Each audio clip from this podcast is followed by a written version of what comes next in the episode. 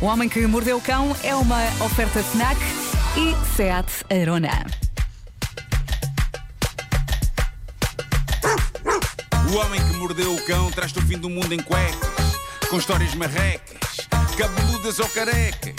Do nada das por ti a pensar, elecas, elecas, elecas, elecas, elecas. O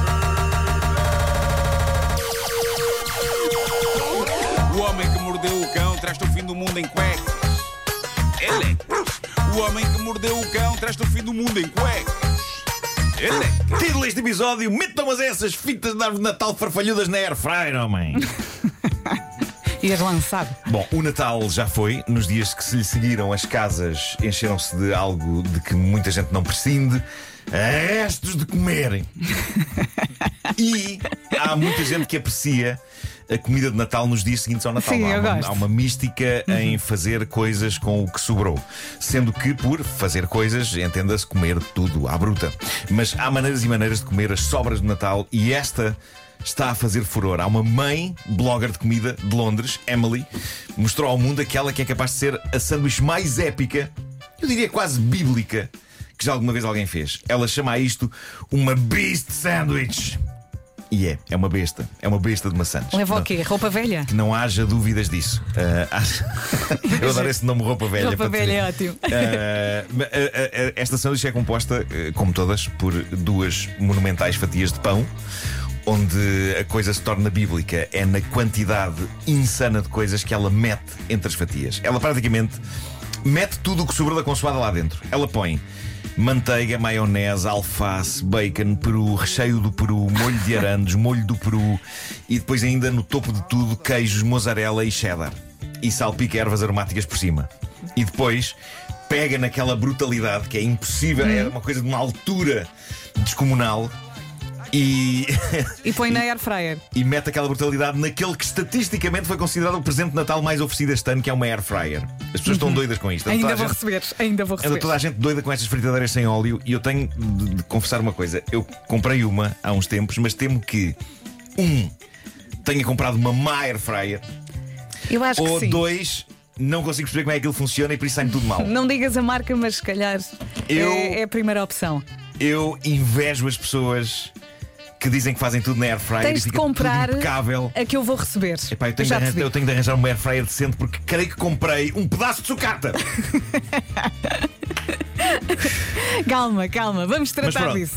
a senhora põe esta mega sanduíche contendo todos os restos da consoada dentro da air fryer para ficar tostadinha. Diz que fica de 5 a 10 minutos a 200 graus e ela assegura que é a melhor coisa do mundo. Mas repara, é um monstro, malta. Ela é um come monstro. tudo, come tudo comeu no Natal com pão. É isso, é, é um monstro, é um ataque cardíaco à espera de acontecer.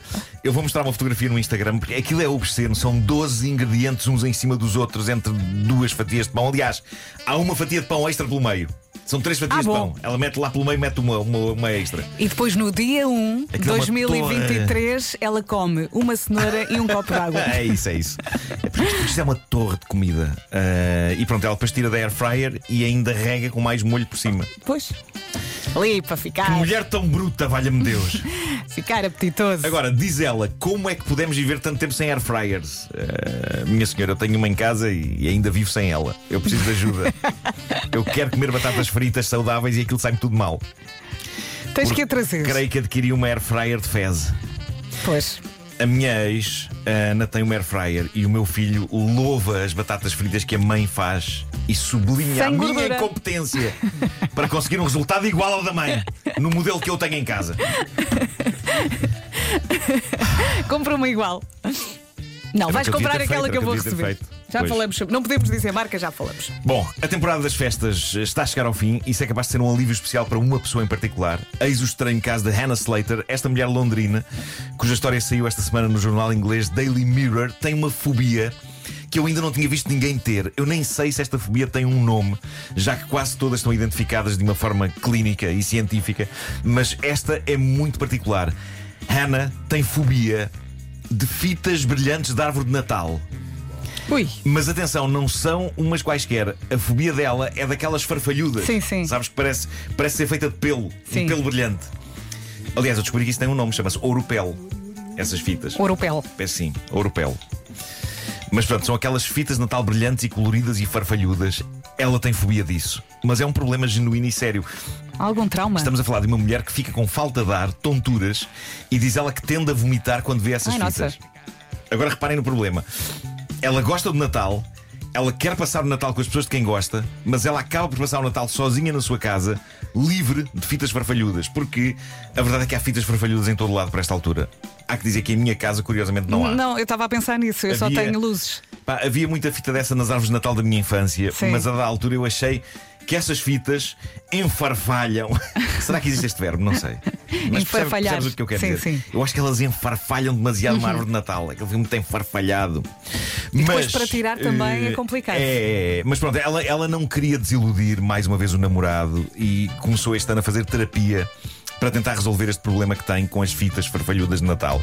Sempre que a convidavam para uma festa de Natal, ela tinha de passar pelo drama humilhante de perguntar a quem a convidava: Ai, fitas farfalhudas? Porque isso era decisivo para ela ir ou não ir. E diz ela: Sinto-me muito mal porque o meu namorado é o homem mais festivo que eu conheço. Ele é praticamente um duende do Pai Natal. Mas infelizmente eu recuso-me a decorar a casa e não há maneira dele me levar com ele ao Winter Wonderland. Eu acho que isto é um parque temático de Natal lá na zona, um bocado como este aqui ao pé de nós. Sim.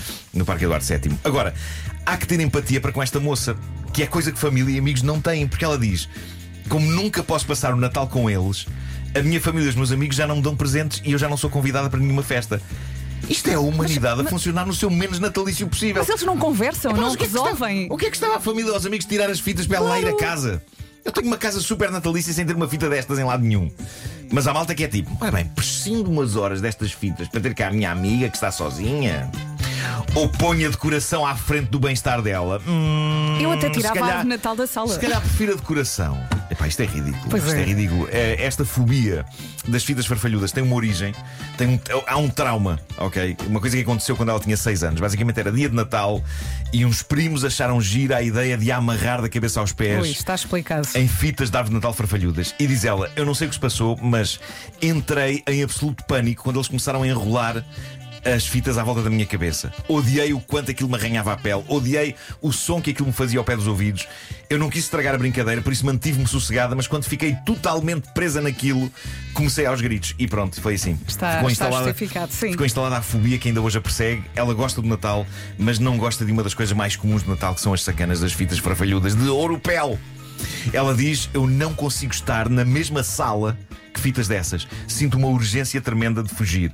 Mas pronto, ela fez terapia, deu alguns passos de bebê este ano. É provável que para o ano, finalmente, ela possa voltar a passar o Natal com a namorada, a família e os amigos. Tudo pessoas que durante 20 anos não foram capazes de fazer o gesto Como é possível? de não usar fitas farfalhudas para que ela pudesse estar com eles e ela passou os natais sozinha. Entre a rapariga as Como fitas é farfalhudas, escolheram as fitas farfalhudas. Meu Deus. Ah, humanidade! Ai. O Homem que Mordeu o Cão foi uma oferta FNAC, onde encontra todos os livros e tecnologia para cultivar a diferença, e foi também uma oferta Seat Arona.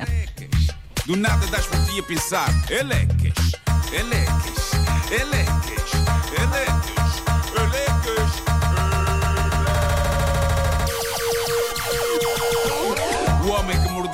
traz-te o fim do mundo em cuecas.